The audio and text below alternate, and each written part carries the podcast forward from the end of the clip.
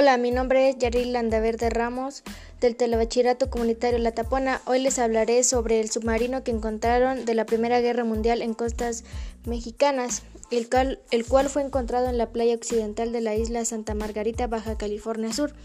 Es interesante mencionar que la historia de este es que se llamaba originalmente Sea Wolf y le cambiaron el nombre a H1 en 1911. Fue el modelo estrella de la Marina norteamericana para el patrullaje de su costa atlántica. Es importante el descubrimiento porque ahora forma parte del gran rompecabezas histórico de la navegación en el Pacífico mexicano.